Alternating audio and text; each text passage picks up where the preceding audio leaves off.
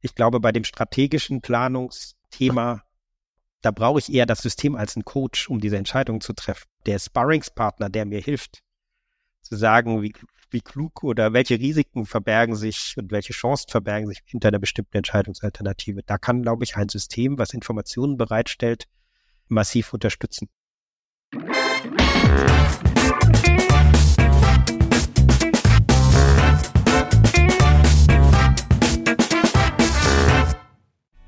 Hallo und herzlich willkommen zum Data Culture Podcast. Ich bin Carsten Bange, Gründer Geschäftsführer von BARC und Gast heute ist Rolf Gegenmantel, Chief Product Officer bei JDocs und mindestens genauso wichtig, ein Urgestein der Corporate Performance Management Branche in Deutschland.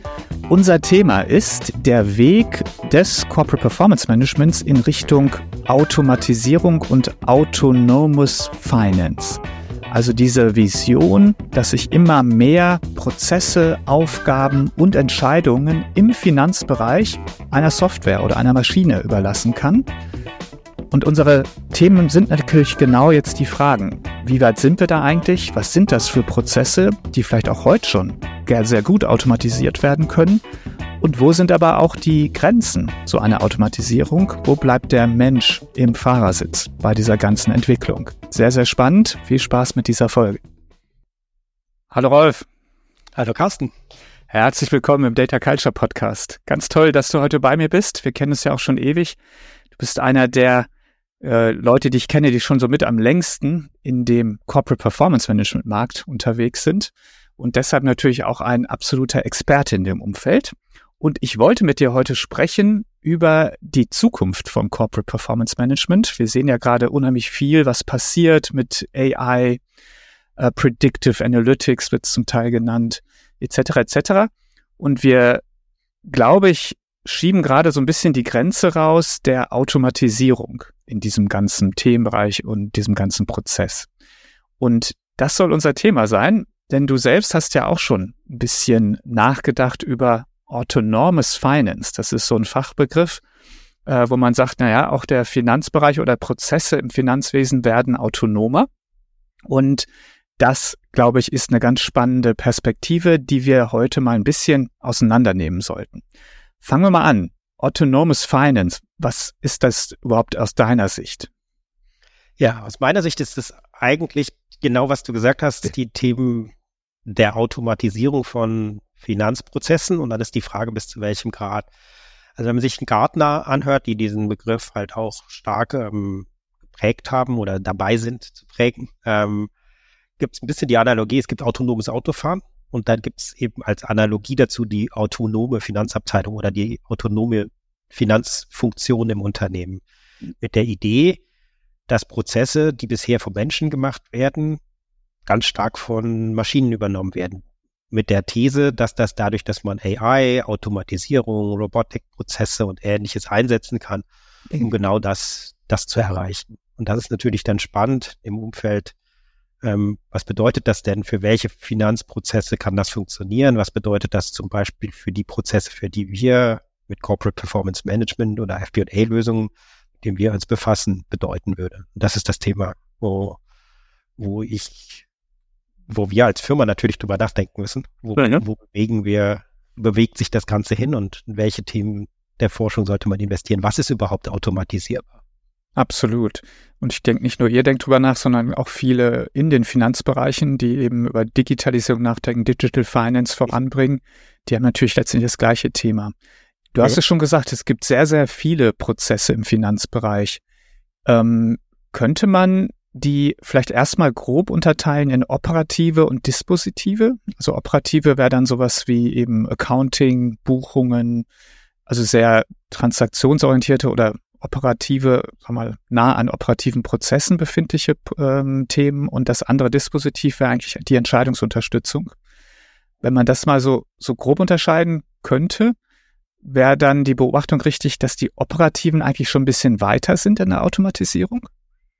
Ja, ich denke, das ist genau, also ich, ich würde es auch so mhm. unterteilen. Ich glaube, dass die operativen Prozesse, wenn es darum geht, eine Rechnungseingangsprozess, eine Rechnungsprüfung, einen Verbuchungsprozess, wie sind die Approvals, wenn die Rechnungen durchs Unternehmen laufen, da gibt es ja Cloud-Lösungen, die man inzwischen relativ einfach einführen kann und wo man ganz, ganz viel händischen Prozess entlastet. Und ähnliche Sachen, wenn es um, was weiß ich, Beantragung, Investitionen, Reisekosten, Handling, ähnliche Themen geht. Also einfach operative Prozesse, Gehaltsabrechnungsprozesse, glaube ich, dass das immer mehr schon automatisiert wird und immer weniger ähm, händisch gemacht wird. Das geht auch so weit, ähm, so ein bisschen die Vision in dem Umfeld, wenn man jetzt bestimmte Reporting-Verpflichtungen eines Unternehmens, warum muss ein, ein Abschluss zu einer Periode mit viel manuellem Aufwand und händischem Eingreifen angestoßen werden und ist nicht einfach da, weil er sich aus den, den Buchungsjournalen ergibt. Und, ja. da, und also auf dieser operativen Seite, glaube ich, ist man weiter und da gibt es halt auch mehr Prozesse, wo sehr standardisiert ähm, immer nach demselben Workflow Themen abgearbeitet werden. Insofern ist die Automatisierung im Zweifel auch, auch einfacher. Aha, aha. Einverstanden. Wenn wir jetzt auf den dispositiven Bereich schauen, auch Corporate Performance Management ähm, nach unserer Definition umfasst ja verschiedenste Dinge. Wir haben also das Thema Planung, glaube ich, als eins der Hauptthemen natürlich. Dann aber auch Controlling. Also ich muss mir auch eben ja anschauen, was ist denn da so passiert. Vielleicht auch eine gewisse Steuerungskomponente dabei. Ähm, auch Manchmal zählt man zu CPM auch die legale Konsolidierung mit dazu. Das ist so ein bisschen so ein Twitter, finde ich immer, hat eine sicherlich eine Steuerungskomponente, hat aber auch zum Teil sehr operative Aspekte, wenn ich da auch noch, was ich noch verbuche.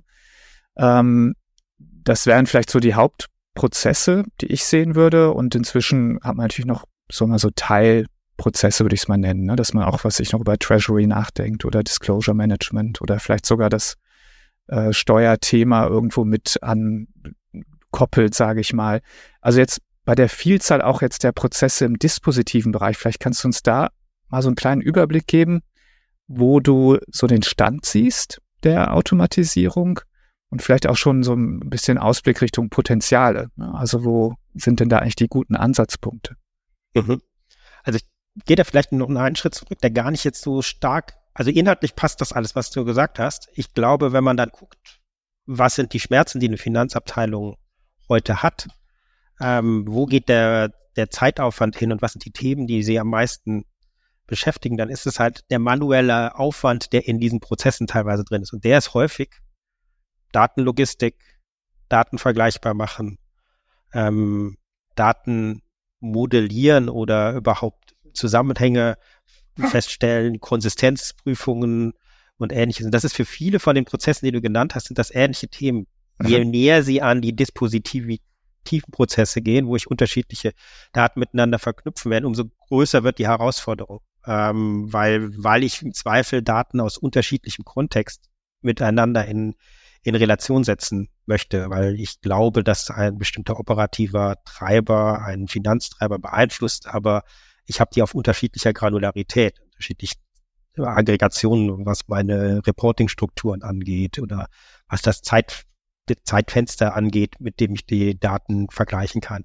Und diese Datenlogistik ist, glaube ich, genau das, was man eben seit Jahrzehnten eigentlich immer als dieses Number Crunching, ähm, mit dem sich viele beschäftigen. Und ich glaube, in einer äh, sehr aktuellen Studien war, dass über 40 Prozent der Unternehmen immer noch an der Stelle sagen, das ist der größte Schmerz, dieses, diese manuellen Prozesse und ganz viele davon mit Konsistenz, Datenaufbereitung und, und ähnlichen Themen. Und ich glaube, das ist aber auch genau das, was bei dem dispositiven Bereich denn ein ganz wesentlicher Teil ist. Dann kommt halt da noch der Effekt dazu, dass ich jetzt nicht nur die Daten aufbereiten möchte und sie erstmal vergleichbar habe, sondern anfange mit den Daten sozusagen zu spielen, Szenarien zu entwickeln.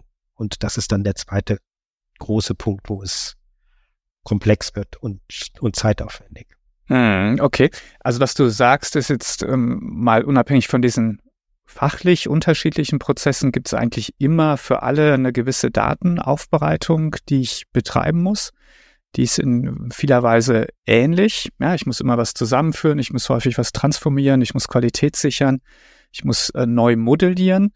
Und du hast ja mit dem Szenarien nochmal ein super Beispiel gebracht, wo quasi auch die fachliche Anforderung sehr starke Auswirkungen wiederum auf, die, auf den Datenbereich hat, weil ich eben ja quasi ein neues Datenmodell vielleicht baue oder meins ergänze, was ich habe und das dann mhm. eventuell wieder neu befüllen muss mit Daten etc. Also, glaube ich, guter und wichtiger Hinweis, dass wir vor allem diese, nennen wir es mal Datenebene haben, vor den fachlichen, äh, vor der fachlichen Unterstützung der Prozesse. Und du sagst, da profitieren wir besonders stark von dem Thema Automatisierung. Richtig, weil ich glaube, dass ein anderer Treiber, der, der das Thema momentan ja wichtig macht, ist, dass man schneller reagieren muss. Deswegen ist ja diese viele manuelle Arbeit schwierig. Wenn man schneller reagieren muss, ist es eben häufig nicht ausreichend, dass man nur Finanzdaten sich anschaut. Das heißt, ich muss operative Daten, die, die Leading Indicators sind, um zu sagen, was wird denn auf meinen Finanzdaten wahrscheinlich in der Zukunft passieren, ähm, betrachten. Und das hängt natürlich sehr stark vom Geschäftsmodell einer Firma ab oder, oder wie die, was, was sind die wesentlichen Treiber, sind die, die, die Finanzdaten treiben. Und diese Zusammenhänge ähm, zu identifizieren und dann abbilden zu können und, und zu verstehen, das ist, glaube ich, das, was, was nachher die Voraussetzung ist, um, um genau diese dispositive Aufgabe der Entscheidungsunterstützung, einem Manager zu helfen oder einem in, in einem Geschäftsbereich jemandem zu helfen, eine, die richtige Geschäftsentscheidung zu treffen. Ähm, diese Zusammenhänge ähm, abzubilden. Das ist das, was man ja versucht. Also Beispiel, ich möchte wissen, also Umsatz Topline ist immer wichtig. Aber was beeinflusst die? Worauf muss ich heute achten, um zu wissen, wie ist mein Einfluss in der Zukunft? Und dann kann ich erstmal in den Sales-Bereich gehen und mir meine Vertriebsdaten, meine CRM-Daten auswerten. Ähm, ich kann aber auch noch einen Schritt weiter nach vorne gehen und in den Marketing-Bereich gehen und gucken, was habe ich denn an, an Pipeline und Funnel äh, Gener Generation, ähm, um, um diese Einflüsse abzubilden. Und diese Modellierung hat folgt in, in der Regel gewissen Mustern ist aber dann je nach Unternehmen, nach Branche dann doch wieder individuell. Und dieses Spagat ist halt schwierig, weshalb es da vielleicht auch wenig Lösungen gibt, die immer out of the box funktionieren, um genau das zu unterstützen. Mm, absolut. Ähm, also deine Kernaussage ist, du sagst, die im engeren Sinne genutzten, gespeicherten, ausgewerteten Daten im Finanzbereich reichen nicht aus um genau solche Ursachen zu erkennen, also Ursache-Wirkungszusammenhänge darzustellen. Dazu muss ich dann in die Daten der anderen Bereiche. HR fällt mir uns auch noch ein. Da mhm. gibt es ja häufig auch einen, also je nach Branche natürlich, aber auch einen hohen Kostentreiber vielleicht für meine äh, Auswertung und Marketing. Sales war, glaube ich, sehr äh, eingängig, wie du es geschildert hast. Also ich muss quasi in andere Bereiche reingehen, brauche die Daten. Mir ist da gerade noch das Thema äh, ESG durch den Kopf geschossen weil da merken gerade auch viele, dass Daten an noch ganz anderen Stellen liegen, ja, die sie heute zum Teil noch überhaupt nicht im Blick haben oder noch gar nicht anzapfen. Das heißt also, wir haben eine immer stärkere Verknüpfung von verschiedensten Datenquellen. Häufig sind es ja verschiedene Systeme, die diese Daten liefern. Und wo siehst du jetzt die Automatisierung? Also wo hilft jetzt quasi eine, eine stärkere Automatisierung? Weil ich habe ja verstanden, jetzt haben wir diese diesen Job. Ja, wir müssen Daten aus verschiedensten, häufig recht heterogenen Datenquellen verbinden. Wie kann jetzt Software hier weiterhelfen? Mhm. Ich möchte mal einen Schritt zurückgehen. Ich glaube, dass das Ganze nämlich auch auf einer organisatorischen Seite sich widerspiegelt. Diese, weil wenn man das Thema Business Partnering, was ja ganz wichtig für eine Finanzabteilung und für das Controlling ist, sieht, dann ist das genau der Versuch, wie schaffe ich es, die Brücke zu bauen von dem Experten, der die operativen Prozesse beherrscht, kennt, steuert, und der Finanzabteilung, dass die intelligent miteinander arbeiten. Okay. Ich glaube, an der Stelle ist dann genau ähm, auch der die Automatisierung spannend, dass man überlegt, welche Daten werden denn bisher schon ausgetauscht oder beim Coaching, wenn man gemeinsam arbeitet, zusammen zusammengeführt und was sind die Schritte, die ich dabei jeweils mache. Und das ist genau dieses Vergleichbarmachen, ähm, Zusammenhänge identifizieren, vielleicht technisch irgendwelche Korrelationen oder Treiber oder oder Wirkungszusammenhänge statistisch zu ermitteln. Und ich glaube, da ist relativ viel automatisierbar, wenn man anfängt, diese, diese Logiken versuchen in einem Modell abzubilden. Ähm, dass man dass man nicht immer von, von Null anfängt oder viel auf, auf Bauchgefühl Ebene versucht, diese Entscheidung. Mhm, okay. Das heißt, du zielst so ein bisschen jetzt aufs Modell ab, oder? Das heißt, du sagst, man hat in den verschiedenen Bereichen häufig unterschiedliche Denkweise, unterschiedliche Modellierung der, der Daten, passen natürlich zu den individuellen Aufgabenstellungen und jetzt muss ich es irgendwie zusammenbringen. Mhm. Und deshalb brauche ich da eine Möglichkeit, das zu darzustellen und zu überführen. Richtig verstanden? Das ist das Logische, das eine. Und mhm. dann das andere hat einfach schlichtweg was mit dem Volumen von Daten zu tun, die man analysieren muss, was man mhm. händisch nur sehr schwierig hinbekommt oder gar nicht hinbekommt. So dass man sagt, da ist Automatisierung spannend. Und der dritte Punkt, wo ich sehe, dass Automatisierung, und da sind dann halt eben Mustererkennung, Machine Learning und AI-Werkzeuge hilfreich. Wie kann ich denn diese Zusammenhänge zwischen den Daten oder mögliche Zusammenhänge identifizieren und, und, und sichtbar machen. Und das kann halt eine Maschine im Zweifel wesentlich besser, weil sie eben Muster erkennt, die wir nicht erkennen würden oder vom Volumen her gar nicht dahin kämen, diese Muster, äh, die Daten so weit zu durchforsten, um diese Muster zu erkennen. Okay. Ist das äh, mal im Wesentlichen eine Korrelationsanalyse oder was, was, wie, wie wird das gemacht? Also wie werden da Muster identifiziert? Also es hat halt viel mit Korrelation zu tun, dass man versucht einfach, genau, dass man sagt, was korreliert denn, weil ja. ich eben genau diese Themen dieser Vergleichbarkeit, die ich am Anfang angesprochen hatte, ähm, schwierig sind. Insofern ist es auf einer höheren Ebene, korrelieren bestimmte Informationen oder gibt es bestimmte Treiber, die, aus denen ich ähm, ableiten kann, welche Wirkung sie auf, auf andere abhängige Größen haben. Mhm, okay. Hättest du da mal ein Beispiel für uns, das nochmal ein bisschen plastischer wird, ähm, wie, wie sowas aussehen kann oder wo man, oder vielleicht sogar von einem Kunden von euch, wo ihr gesehen habt, hey, okay, da konnte man jetzt wirklich was Neues sehen, aber dass man es vielleicht noch ein bisschen besser verstehen kann. Mhm.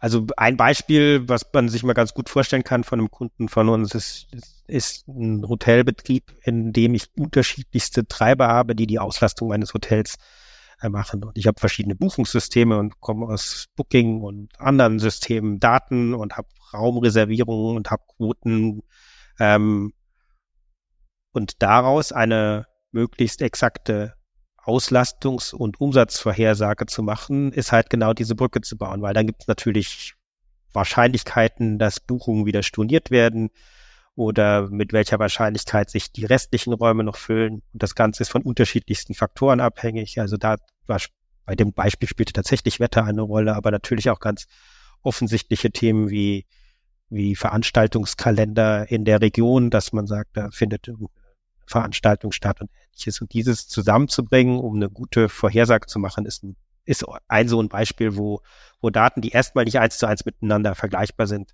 als Treiber genommen werden, um dann hinterher wiederum in unterschiedlichste Berichte, äh, also es geht ja dann nicht nur um, um Raumumsatz, sondern auch um Umsatz an der Bar und Minibar und was alles an Services angeboten wird, wiederum Zusammenhänge herzuleiten, welcher Art Gast ver, ver, ähm, erzeugt welchen Umsatz im, im Durchschnitt und diese, diese Vorhersage, das ist so ein Beispiel. Mhm. Spannend. Das wäre jetzt quasi eigentlicher Fokus auf die Planung. Ne? Also ich versuche was vorherzusagen, habe dann eine Zielvariable, in dem Fall die Auslastung, und ähm, habe also damit eine bessere Unterstützung oder sehe vielleicht ein bisschen mehr für okay. meine Planung, was ich glaube in dem Beispiel natürlich sehr deutlich ist, dass das nützlich ist. Siehst du noch andere Prozesse, wo du quasi solche Möglichkeiten gut einsetzen kannst? Also ich glaube bei der Planung, also man kann jetzt natürlich den Planungshorizont erstmal, ne, wie, wie weit macht man den? Mhm. Und wenn man jetzt kann man von unten nur von oben anfangen, wenn man ganz, also mal anfangen von unten, also sprich Forecasting, ich kann natürlich bestimmte Prozesse dann über Forecasting automatisieren und direkt auch aus Forecasting-Kennzahlen im Zweifel bestimmte Maßnahmen ableiten. Also was habe ich an Anpassungsmaßnahmen zu machen, wenn ich merke, dass der Umsatz in den nächsten zwei, drei Monaten oder wie weit ich vernünftig einigermaßen gut nach vorne gucken kann, welche Handlungsspielräume habe ich. Auch ein Beispiel, eine Versicherungskunde von uns hat das eben in eigentlich so dem uralten Beyond mhm. Budgeting Ansatz, dass man sagt, ich habe den Prozess, dass ich weiß, welche Spielräume habe ich auf der Finanzseite und das als Input zu nehmen, um, um Projekte, die im Unternehmen gestartet werden oder nicht gestartet werden, zu steuern. Also das ist so, das ist das kurzfristig. Mittelfristig ist dann eher so eine operative Planung, wie das Hotelbeispiel, wo ich dann weiß, schalte ich jetzt noch zusätzliche Anzeigen oder reduziere ich die Preise, um, um anzugreifen. Der dritte Bereich, den ich mit ähnlichen Mechaniken, aber mit einer anderen ähm, Logik, wie man mit dem System arbeitet, ist, sehe, ist, ist, ist die strategische Planung, dass ich, wenn ich diese Zusammenhänge auf der hohen Ebene verstehe, natürlich ähm, über eine Szenarioplanung einfach Handlungsoptionen austesten kann oder zumindestens evaluieren kann, verproben kann, wie, wie realistisch, für wie wahrscheinlich mhm. halte ich das. Was in der Welt der großen, schnellen Veränderungen, in der wir sind, natürlich super relevant ist, dass man, wenn sich wichtige Parameter verändern, dann kann ich ja nicht linear nach vorne weiter vorhersagen, aber ich möchte meine Handlungsoptionen testen und sagen, wie wahrscheinlich halte ich das, ob mm, Option A oder B die, der bessere Weg ist zu reagieren. Ähm, also Forecasting, Mittelfristplanning, strategische Planung. Ich denke immer, je kurzfristiger der Horizont, desto stärker das Automatisierungspotenzial, was einfach daran liegt, dass wahrscheinlich ja nach vorne raus die, ähm, die Unsicherheit immer größer wird, logischerweise. Gilt das auch für dich? Also würdest du das auch unterstützen? Mhm. Das würde ich auch unterstützen und deswegen, wenn ich auf das Thema autonomes Finance zurückkomme, ähm, ich glaube, dass es halt Sinn macht, bestimmte eher operative Prozesse tatsächlich zu automatisieren. Also, dass man sagt, wie sieht denn mein Cash Forecast in den nächsten Wochen oder Monaten aus, macht absolut Sinn. Ich glaube, bei dem strategischen Planungsthema ähm, da brauche ich eher das System als einen Coach, um diese Entscheidung zu treffen. Ich glaube, das ist auch ein Unterschied zum autonomen Autofahren. Das autonome Auto bringt mich irgendwie immer an irgendein Ziel, wo ich sage, dass ich hingefahren werden möchte. Ähm, ich bin zumindest nicht so weit, dass ich sage, dass die strategischen Entscheidungen im Unternehmen von einer, einer Maschine getroffen werden. Ich glaube, dass da immer noch Entscheider sind, aber der Sparringspartner, der mir hilft, zu sagen, wie, wie klug oder welche Risiken verbergen sich und welche Chancen verbergen sich hinter einer bestimmten Entscheidungsalternative. Da kann, glaube ich, ein System, was Informationen bereitstellt, massiv unterstützen. Ja, absolut. Ich glaube, das ist auch wichtig, dass man das nochmal rausstellt, ne, dass es einfach verschiedene ähm, Arten der Zusammenarbeit zwischen Mensch und Maschine gibt. Das kann man ja sogar so allgemein sehen. Und diese verschiedenen Level bei diesem autonomen Fahren, glaube ich, kann man relativ gut übertragen. Das ist ja letztendlich, ähm, das, das ist ja inzwischen äh, quasi liest man auch so in der Zeitung, ja, dass jetzt, was weiß ich, Mercedes oder BMW sagen, die, der, das neue Modell ist jetzt schon Level 3 oder so. Und ähm, da hat man es quasi schon übernommen. Aber ich finde, das kann man super übernehmen, auch auf diese Art der Prozesse letztendlich, dass ich eben sehe, okay, ich kriege am Anfang eigentlich eine gewisse Unterstützung, die wird stärker und irgendwann kippt das dann. Dann wird quasi der Mensch der Überwacher dessen, was die Maschine tut, aber erstmal handelt sie relativ ähm, autark. Und dann die oberste Ausbaustufe wäre dann quasi wirklich das, die vollständige Automatisierung, wo eigentlich gar nicht mehr reinguckt. Und das Interessante ist jetzt nach meiner Beobachtung, es gibt eigentlich für alle diese verschiedenen Stufen heute schon Beispiele, selbst für die Vollautomatisierung, aber die sind halt in sehr engen Domänen, die äh, gewisse Eigenschaften haben. Also typischerweise geht es da um äh, entweder sehr, sehr hohe Datenmengen, die ich für eine Entscheidung verarbeiten muss, dass ein Mensch wirklich nicht mehr überblicken kann, oder eine sehr hohe Komplexität, das heißt, die Zusammenhänge sind für Menschen gar nicht mehr äh, darstellbar. Oder dritter Aspekt wäre eine extrem hohe Geschwindigkeit. Das heißt also, ich muss quasi in Millisekunden eine Entscheidung treffen. Man merkt jetzt schon an diesen Beispielen, es geht hier in aller Regel um sehr operative Dinge. Ja, also dazu zum Beispiel äh, an, an der Börse Handelsroboter agieren. Die treffen auch eine Entscheidung, und zwar häufig eine recht gewichtige. Kaufe ich jetzt oder kaufe ich jetzt nicht irgendwas? Und da ähm, baut der Mensch nur noch quasi den Roboter am Anfang oder das Modell, nach dem der handelt, aber der handelt dann wirklich voll autonom. Und, ähm, und das wäre sozusagen die Ausbaustufe, die es heute tatsächlich schon gibt. Aber jetzt, wenn wir jetzt im dispositiven Bereich sind, spielt ja der Mensch sicherlich noch weiterhin, vielleicht sogar auch für immer, eine gewisse Rolle. Damit, das wollte ich eigentlich gerne mit dir nur jetzt besprechen. Ja, was ist jetzt quasi die Rolle des Menschen? Wo sind jetzt aber auch die Grenzen der Automatisierung? Und ähm, ja, wo ist letztendlich quasi alles, was wir hier so überlegen, dann auch irgendwo an einem natürlichen Ende? Wie ist da so deine Sichtweise drauf? Also ich, ich sehe das tatsächlich auch sehr analog zu diesem Autofahren. Ich glaube, diese fünf Stufen, die man da hat, kann man ganz gut übertragen. Und wenn man da anfängt von, das Auto hat noch keine Automatisierung, das ist, glaube ich, das Excel-Chaos, was man in vielen Firmen findet, wo, wo dispositive Prozesse im Wesentlichen auf vielen Excel-Sheets gemacht werden. Der erste Schritt ist dann, glaube ich, diese Teilautomatisierung. Das heißt, dass ich diese händischen Prozesse, so wie sie heute sind, anfange zu automatisieren und Zeit rausnehmen. Und wenn ich dann aber anfange, einen Schritt weiter zu gehen und die, wirklich diese Treiberlogik zum Beispiel einbaue, diese Verknüpfung von, von operativen Prozessen mit Finanzprozessen, dann habe ich eben schon mehrere und dann sind genau bei dieser, bei dieser partiellen Auto, ja, Automatisierung. Ähm, ich glaube, die Transformation ja, kommt in dem Moment, wo ich der Finanzabteilung das Werkzeug gebe, mit dem sie diese Zusammenhänge als Experte einfach sehr viel effizienter durchführen kann. Also sprich, dass ich immer noch die Finanzabteilung im, im, im, im mhm. Driver Seat in dem Beispiel ist, aber Werkzeuge hat, mit denen man diese Korrelationen, dann hat mich eben Data Scientists oder ähnliches in meiner Abteilung, die, die diese Unterstützung machen.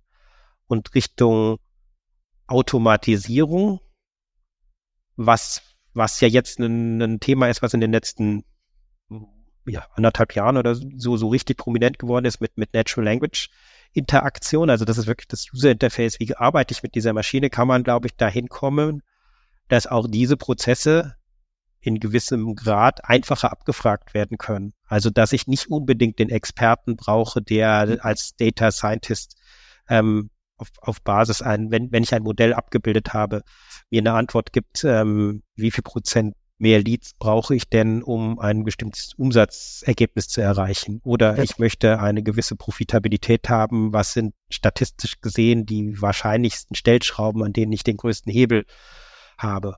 Oder zu verproben, ähm, ich möchte in einer bestimmten Region wachsen, meine Vertriebsorganisation aufbauen und das kann ich mit zusätzlicher Vertriebskapazität machen. Das System hilft mir, kontextrelevante Daten, was kostet denn eine Vertriebsperson in dieser Region? Oder ist das wahrscheinlich, dass ich, was ich ange, die passen meine Annahmen zu, zu Vergleichswerten, dass das realistisch ist. Und ich glaube, da ähm, sind wir auf einem Weg, dass genau diese Sachen immer mehr miteinander kombiniert werden. Ähm, ich glaube, am Ende wird eine Entscheidung, also sind es immer Entscheidungen, die getroffen Aha. werden müssen. Und ob die, je strategischer die sind, umso weniger kann ich mir vorstellen, dass sie von der, von der Maschine ähm, getroffen werden, weil, weil es am Ende Handlungsoptionen sind, die, die, die, die, die in verschiedenen Sinnen, in, in beide Richtungen womöglich Sinn machen. Und irgendwer muss, muss halt ähm, das große Bild haben, wo man, wo man sich hinbewegen will. Ja, glaube ich auch. Also Planung, sagt man ja so schön, ist ja auch ein, ein kreativer Akt. Es geht ja auch darum, eigentlich eine, eine unternehmerische Vision oder Strategie ja in irgendeiner Form auch umzusetzen. Und das spiegelt sich ja da auch wieder. Und ähm, das würden wir Stand heute, glaube ich, der Maschine noch absprechen, oder? Das würden wir sagen. Also das ist schon noch das, äh, der, der Unternehmer, die Unternehmerin, ja, die Vision, die dahinter steckt. Und ähm, da, glaube ich, ist definitiv der Mensch noch gefordert. Aber wie du richtig sagst, ja, je operativer es wird, desto stärker wird eigentlich automatisiert. Und wenn ich jetzt das mal so zusammenfassen mag, aus meiner Sicht, dann hast du eigentlich gesagt, dass wir schon eigentlich relativ weit sind bei diesen ganzen Datenthemen, die, ich nenne es einfach mal Datenthemen, die aber ja extrem wichtig sind. Ja, wie wir ja. alle wissen, im Zweifel immer 80 Prozent der Arbeit äh, und sicherlich auch das Fundament. Ja, bevor ich mir irgendwas zur Planung, Controlling, sonst was überlegen kann, müssen wir erstmal die Daten haben und die müssen auch äh, stimmen. Das heißt also, du sagst, da sind wir eigentlich schon relativ weit, da können wir schon recht viel tun. Und in der nächsten Stufe, wo eben auch viele Unternehmen gerade dran sind, sind wir eigentlich so gerade bei diesem Forecasting, also diesen eher kurzfristigeren, vorausschauenden äh, Aktivitäten. Da sind wir jetzt auch schon, haben auch schon gewisse Schritte getan. Das heißt, auch da ist eine gewisse Automatisierung jetzt ähm, durchaus denkbar. Und jetzt nach vorne geschaut, geht es eigentlich dahin, quasi jetzt auch die etwas taktischeren ähm, Dinge vielleicht dann auch schon stärker zu automatisieren und für die strategischen Entscheidungen eigentlich wie im Sinne des Coaches quasi bessere Informationen zu liefern oder Hintergründe oder Zusammenhänge darzustellen. Wäre das fair so als Zusammenfassung? Habe ich irgendwas vergessen?